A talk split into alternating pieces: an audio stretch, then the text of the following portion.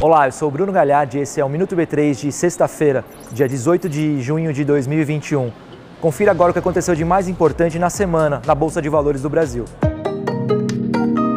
A semana aqui na B3 foi dominada pelos ETFs. Nos últimos dias foram quatro lançamentos: o EMEG 11 de ações de empresas situadas em países emergentes, o HTEC 11 de ações de empresas de medicina e bioinformática, o DNAI 11 de empresas de sequenciamento genético e, por fim, o MILL 11 de empresas de produtos e serviços consumidos pelos millennials.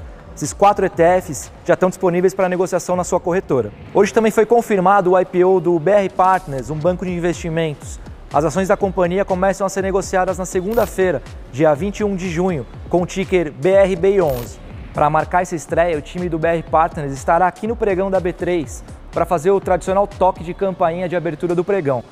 Para assistir esse evento ao vivo, você consegue acessar pelo tvb3.com.br ou pelo canal da B3 no YouTube a partir das 9h40 da manhã dessa segunda-feira. Mas já que a gente já está falando de IPO, você sabe o que, que isso significa?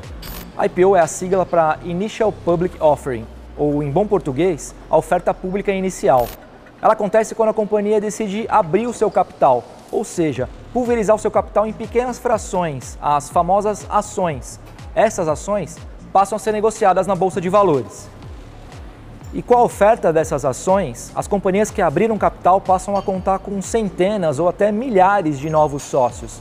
É por isso que a gente diz que quando você compra uma ação de uma companhia negociada aqui na B3, você se torna sócio dela.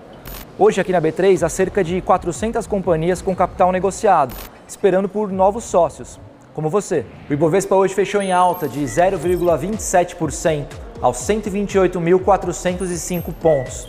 O maior desempenho do dia foi para as ações preferenciais da Eletrobras, com alta de 5,78%. O Minuto B3 vai ao ar de segunda a sexta-feira no B3Cast, nosso podcast que está disponível nas principais plataformas, no tvb3.com.br e nos perfis das redes sociais da B3.